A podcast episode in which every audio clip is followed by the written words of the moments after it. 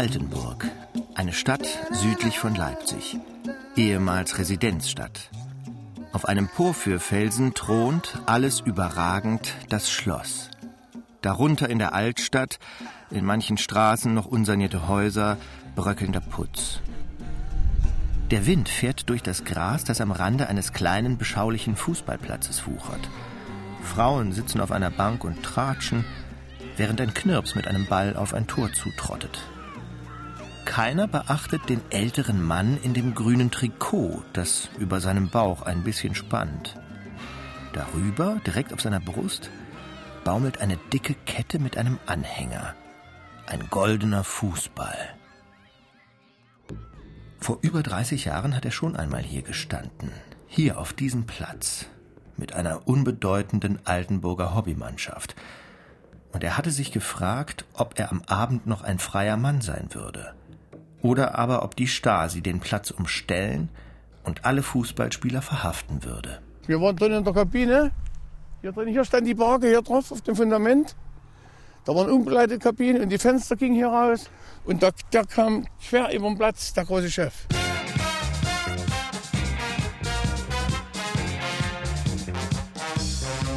Wie ein Altenburger Fußballspiel zu Honeckers Chefsache wurde. Feature von Naomi Konrad und Michael Hartleb.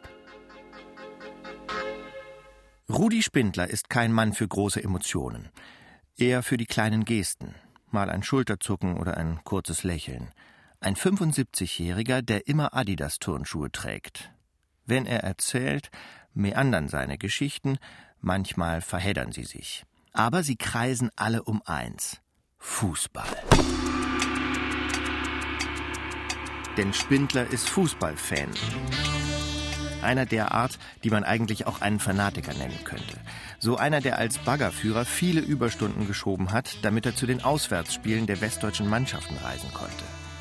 Hunderte Spiele hat er über die Jahrzehnte besucht. Mal in Ungarn, dann in der Tschechoslowakei. In allen Ländern also, die ihm als DDR-Bürger nicht versperrt gewesen waren. Ich gucke gerade mal, welchen Bild. Das ist ja nicht aus dem Bild. Ja, da ist nicht vorne noch Sachen drin. Ja, das ist die Nationalmannschaft 1990, wo sie Weltmeister waren in Italien hier. Jeder unterschrieben hinten drauf. In seinem Keller stapeln sich die vergilbten Hefte mit den handgeschriebenen Spielberichten, die seine Frau längst aus dem Wohnzimmer verbannt hat. Aber das Beckenbauer, seine Unterschrift weiß ich sofort. Man könnte sagen, er ist einer von vielen Fußballfans in Deutschland, die für ihr Team leben. Aber Spindler, der DDR-Bürger, der den Westfußball liebt, hat einen hohen Preis dafür bezahlt. Doch der Reihe nach. 1980 lernt Rudi Spindler in der Tschechoslowakei den Frankfurter Theo Finzel kennen. Ein Draufgänger, ein Hallodri, so nennen ihn seine Freunde, der genauso fußballverrückt ist wie Spindler. Irgendwann, zwischen Fußball gucken und Bier trinken, schmieden die beiden einen Plan. Ein Freundschaftsspiel ihrer beiden Hobbymannschaften. West gegen Ost. Gulf Atletico 71 Frankfurt gegen die alten Herren der BSG Wismut Altenburg. Der Austragungsort liegt zwangsläufig in Altenburg. Ministerium für Staatssicherheit. Hauptabteilung 20, Nummer 2698. Die Vereinbarung eines Spieles zwischen einer Mannschaft der BRD und der BSG-Mannschaft Altenburg wurde vermutlich zwischen dem X und dem BRD-Bürger Y beim Zusammentreffen während des Europapokalspieles Brno Frankfurt 1980 in der CSSR getroffen. Die endgültige Bestätigung der bevorstehenden Einreise der BRD-Bürger muss X am 20.03.1981 oder kurz zuvor erhalten haben. Ein paar Männer, die aus Spaß Fußball spielen und dann ein paar Flaschen Bier trinken – das war damals eine gefährliche Sache. Zumindest für die Genossen der Staatssicherheit. Denn jeder, der Kontakte in den Westen hat, ist verdächtig. Die Angst vor Spionage grenzt an Paranoia. Der Westen tue alles, glaubt man, um die DDR zu destabilisieren und die Bürger gegen die Regierung aufzuwiegeln. Dieses Weltbild lässt keinen anderen Schluss zu. Sport ist immer politisch. Und sei es ein kleines Fußballturnier. Spindler weiß das. Der damals 40-Jährige kennt das Risiko. Er hat eine Frau und Kinder. Auch deshalb muss er vorsichtig sein. Er wählt einen kleinen, unauffälligen Sportplatz am Stadtrand, damit möglichst wenige Zuschauer von dem Spiel etwas mitbekommen. Und die Gegenseite?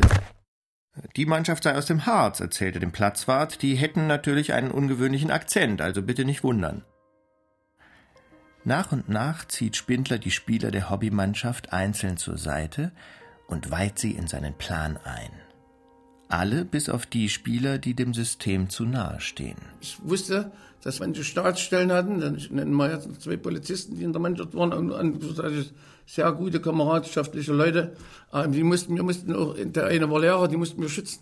Wir wussten, das ist riskant, das ist klar. Ich habe dort die DDR gekannt durch die Kontrollen, durch die, meine ganzen Ostblockfahrten. Da habe ich gewusst, was, was, was los ist, wie es geht. Äh, ja, wie gesagt, wir hatten mal so ein, ein Lied, das war schon so, es ging mit dem O Alele, also das war so ein richtiges Krölerlied, ne? das war so wie so ein Kanon. Ne? Ja, O Alele, Musse, Musse, Musse, Musse, Musse, Wasser, Beine dicke Dumbe. Das ist Helmut Labrenz. Beine dicke Dumbe, O Ale, Balua, Baluei. Einer aus der Frankfurter Truppe. Und wie gesagt, der eine hat vorgesungen, richtig laut, und die anderen haben noch richtig hinterhergekrölt. Auch so ein Fußballnarr der damals, da war er 30, mit seinen Freunden von der Kneipenmannschaft Gulf Atletico 71 Frankfurt fast jede Nacht um die Häuser zog. Erst Fußball, dann Feiern und Bier. Wie gesagt, ich kann Ihnen da zeigen, weil ich weiß, dass da einige dabei sind von den Leuten, die damals dabei waren. Aber ich habe, wie gesagt, von dem Spiel also, da habe ich keine Bilder mehr. Aber alles, was war davor, das ist der Theo Finsel und das ist der Jürgen Rüber. Das war halt so die Draufgängerzeit, sagt Labrenz der heute für eine Versicherung arbeitet. Ein freundlicher, ruhiger Mann, der manchmal lange überlegen muss, um sich an die Details von damals zu erinnern. Das Ganze war ein Abenteuer, natürlich, aber eins von so vielen. Aber das weiß er noch genau. Keiner von den Spielern war sonderlich erstaunt, als Theo Finzel die anderen in seinen Plan einweihte, mal einen kleinen Ausflug in die DDR zu machen. Jeder hat gesagt, okay, warum nicht? Kein Thema. Und dann äh, hat er gesagt, ja, aber wir machen da auch ein Fußballspiel. Und das ist nicht so ganz. Ähm, ähm, ähm, ja, es kann ein bisschen mit Schwierigkeiten, aber wir wissen es jetzt nicht. Also wir fahren einfach mal rüber, wir gucken uns das mal an.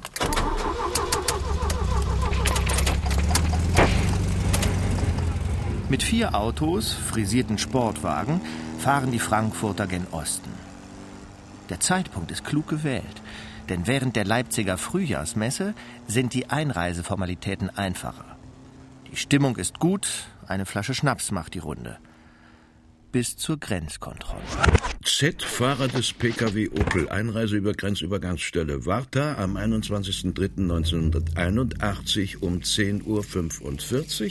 W. reiste als Fahrer des Pkw Porsche am 21.03.1981 gegen 15 Uhr über die Grenzübergangsstelle Warta ein.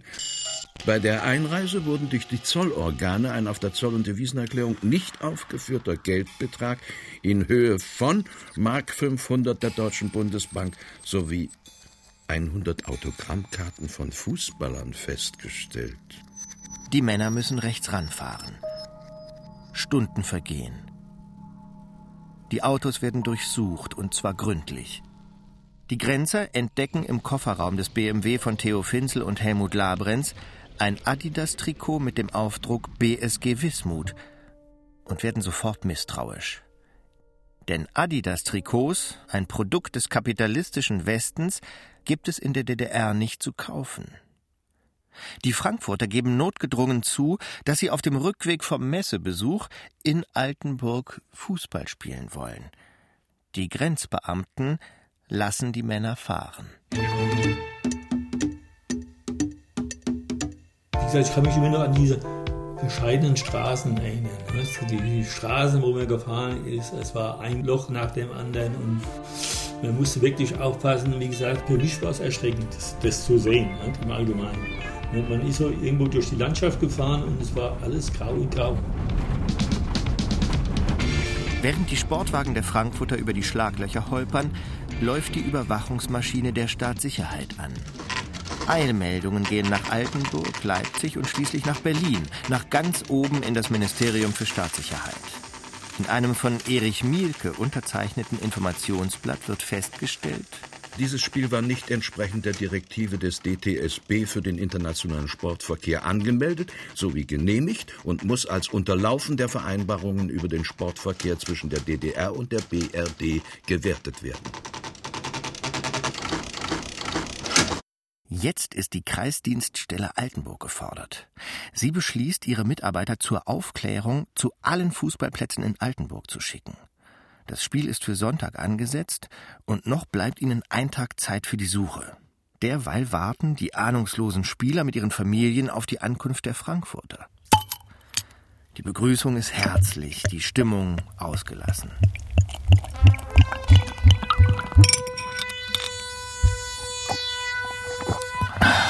Bis Theo Finzel seinen Kumpel Spindler zur Seite zieht und ihm von der Durchsuchung und den Trikots erzählt. Aber wo sie gekommen sind, nochmal zurückzukommen, hat er auf Theo Finzel, der das alles mitorganisiert hat mit mir, sofort gesagt, wollen wir spielen oder lassen wir es?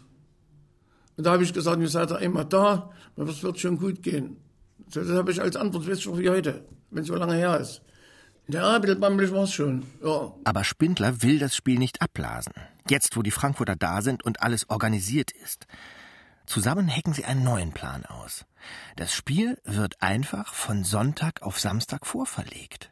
Ein Tag früher also, als die Stasi glaubt. Die Sonne kommt immer wieder, sie kommt immer wieder heraus und die Strahlen, sie lachen, ja, sie tanzen und lachen. Und so nimmt das Spiel seinen Lauf. Auf dem kleinen beschaulichen Sportplatz am Stadtrand stehen sich die Mannschaften gegenüber. Ost gegen West, Freund gegen Klassenfeind. Aber vor allem Fußballfanatiker, die einfach mal zusammen eine Runde kicken wollen. Angefeuert von einer Handvoll Zuschauer, die allesamt eingeweiht sind. Die Altenburger tauschen ihre abgenutzten Trikots gegen die neuen giftgrünen Gastgeschenke mit dem Adidas-Aufdruck. Eine weitere kleine Rebellion gegen die Stasi und das ganze System. Während die Männer bereits spielen, suchen die Stasi-Leute noch immer nach dem Austragungsort. In Realisierung einer der eingeleiteten Sofortmaßnahmen Rücksprache mit den Platzwarten der Sportplätze Altenburgs durch operative Mitarbeiter der Objektdienststelle zur Prüfung vor Ort, wann und wo ein solches Spiel stattfinden könnte, stellte der Mitarbeiter der OD Altenburg, Genosse Leutnant Richter, gegen 16.20 Uhr fest, dass auf dem sogenannten Postsportplatz der BSG Wismut Altenburg, Altenburg-Münsaer Straße, ein Fußballspiel stattfindet. Doch als die Mitarbeiter der Staatssicherheit endlich am Platz erscheinen, ist es schon zu spät. Sie können nur noch die letzten paar Minuten des Spiels beobachten, inklusive des 5 zu 0 für Frankfurt. Zur Vermeidung insbesondere politischer Komplikationen und weil das Spiel bereits kurz vor dem Abpfiff stand, wurde auf einen Abbruch des Fußballspieles mit polizeilichen Mitteln verzichtet. Der Vorsitzende der Sektion Fußballgenosse Rössler war zu einem Fußballspiel in Leipzig und konnte erst nach seiner Rückkehr gegen 17.30 Uhr zum Sportplatz gebracht werden. Zu diesem Zeitpunkt waren die Sportler bereits umgekleidet. Auf seine Fragestellung wurde ihm durch die Spieler mitgeteilt, dass es sich um ein Spiel gegen eine Hettstädter Mannschaft gehandelt habe, wovon er dann auch überzeugt war. Noch einmal davongekommen, treffen sich die Spieler zusammen mit ihren Familien am Abend im Lokal. Die Männer trinken eine Runde nach der anderen. Westbier und Coca-Cola, die die Frankfurter ins Land geschmuggelt haben. Die Gespräche drehen sich natürlich um das Spiel, Fußball, den UEFA Cup. Politik, der Ost-West-Konflikt, das DDR-Regime interessieren hier keinen. Die Stimmung wird immer ausgelassener. Irgendwann am späten Abend entführen die Frankfurter kurzerhand die Braut einer Hochzeitsgesellschaft, die im selben Lokal feiert.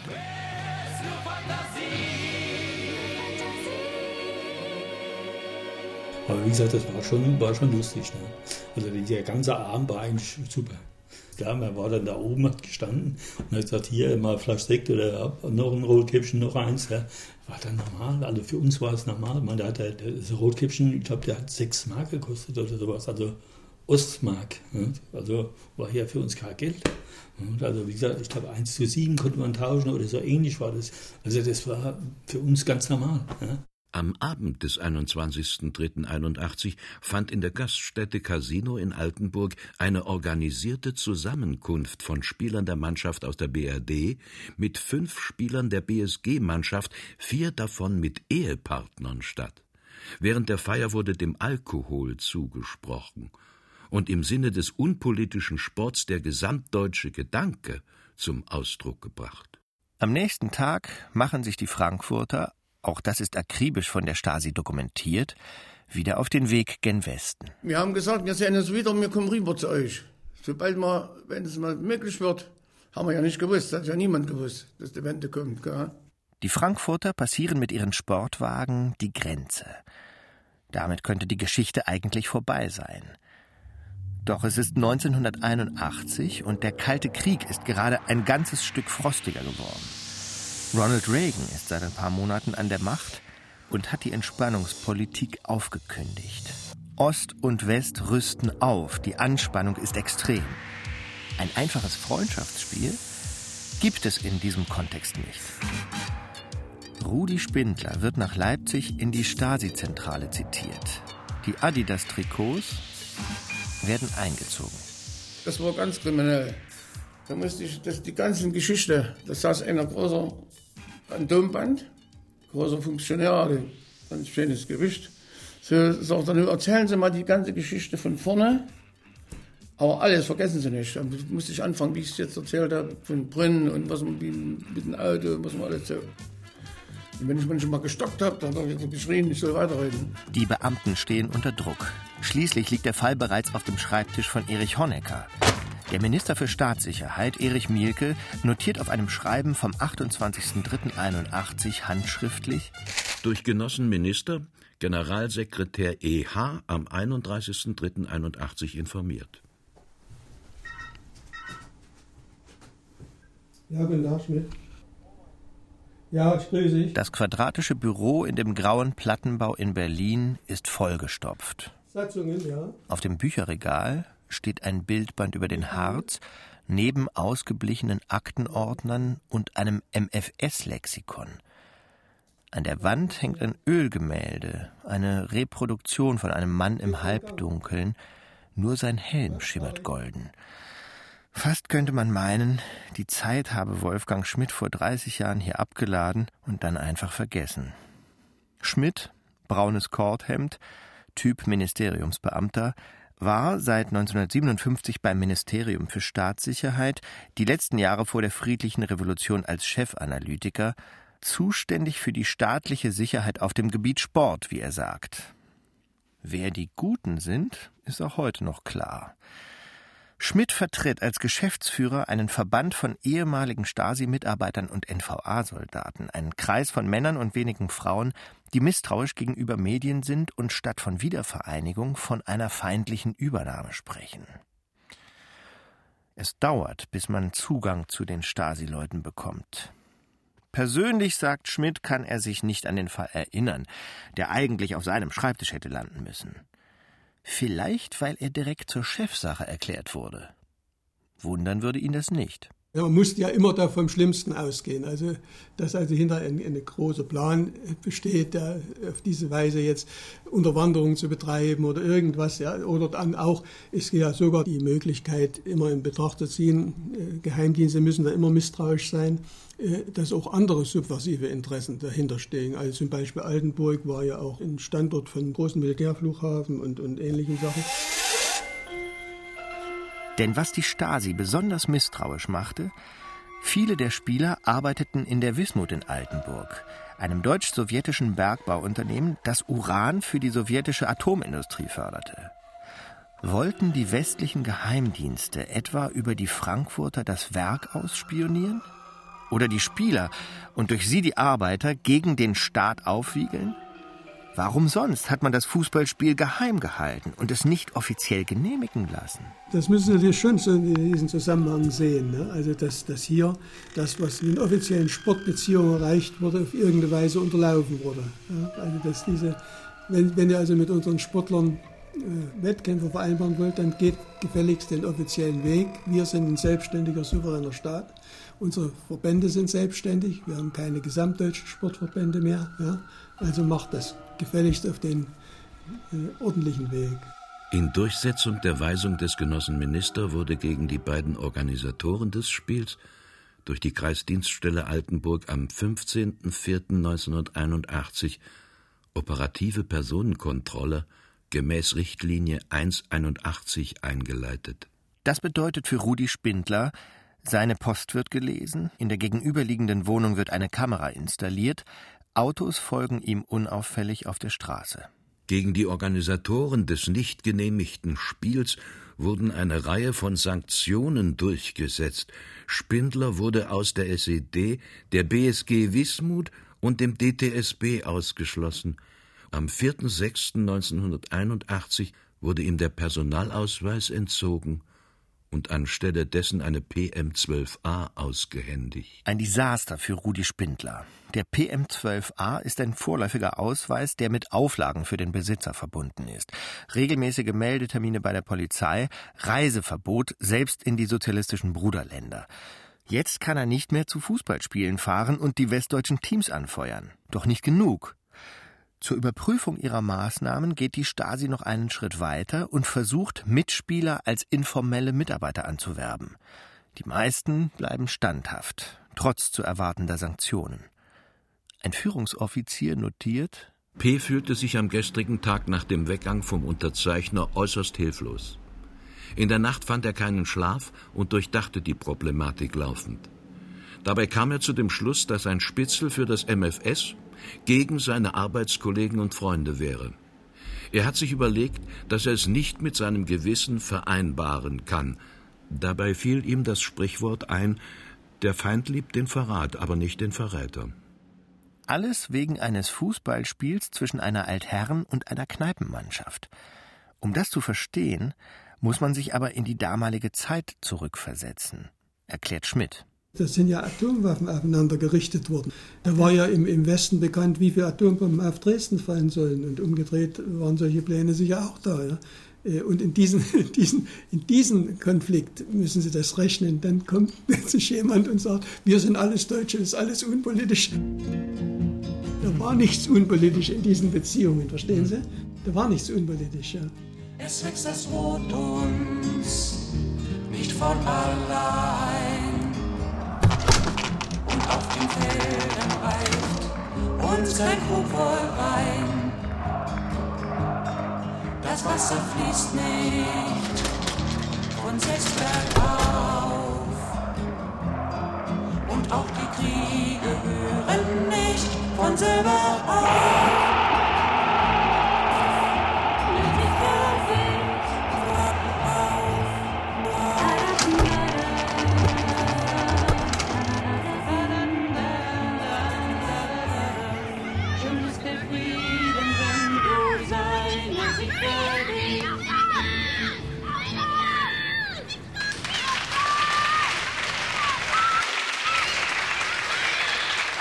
Dann endlich, nach vielen Monaten, schließt die Stasi die Ermittlungen ab.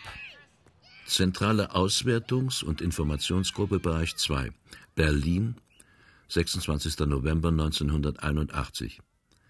Es konnten keine Hinweise dafür erarbeitet werden, dass bei den Angehörigen beider Mannschaften im Zusammenhang mit dem Spiel am 21.03.1981 eine feindliche Zielstellung vorlag, das Spiel von feindlichen Stellen organisiert bzw.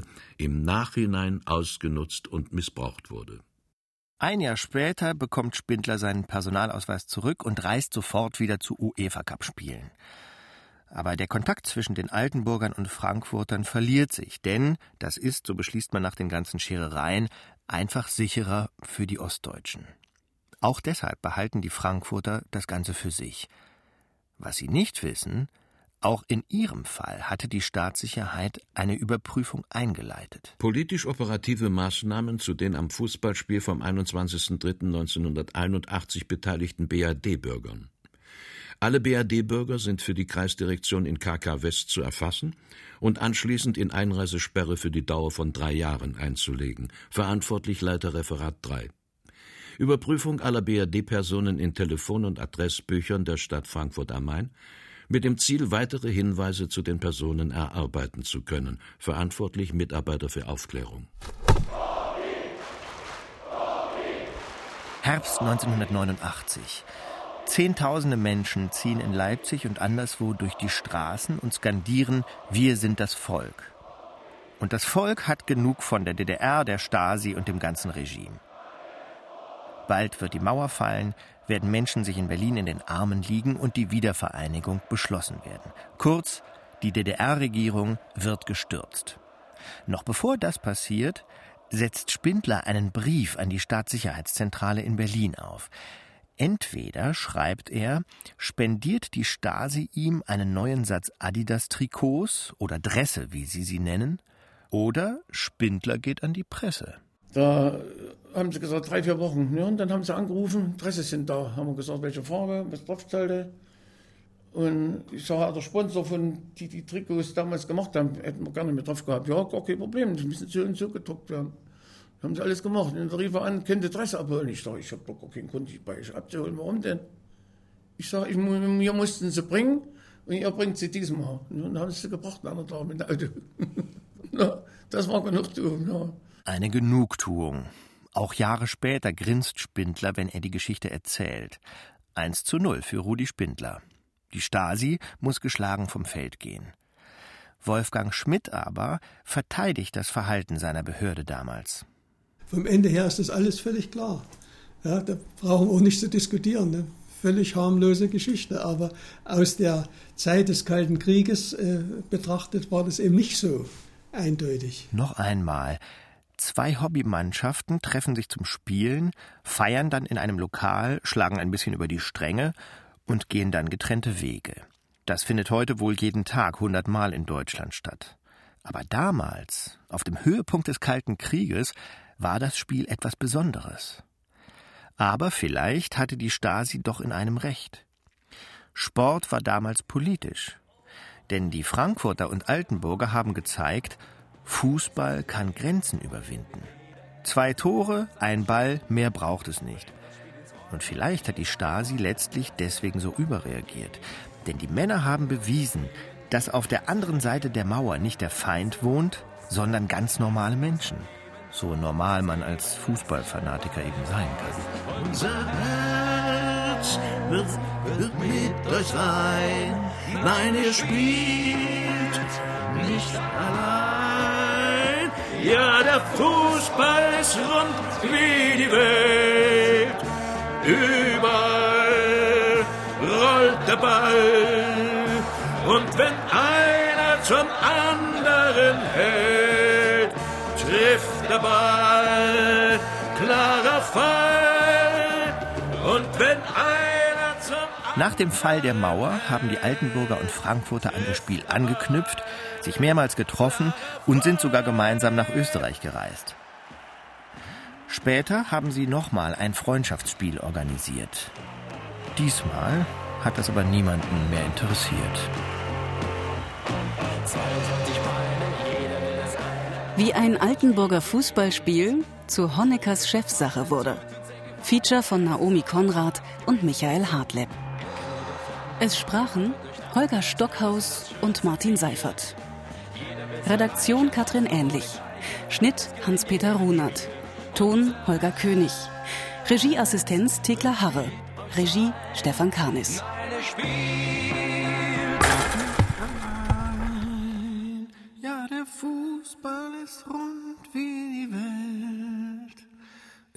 Überall rollt der Produktion Mitteldeutscher Rundfunk 2017.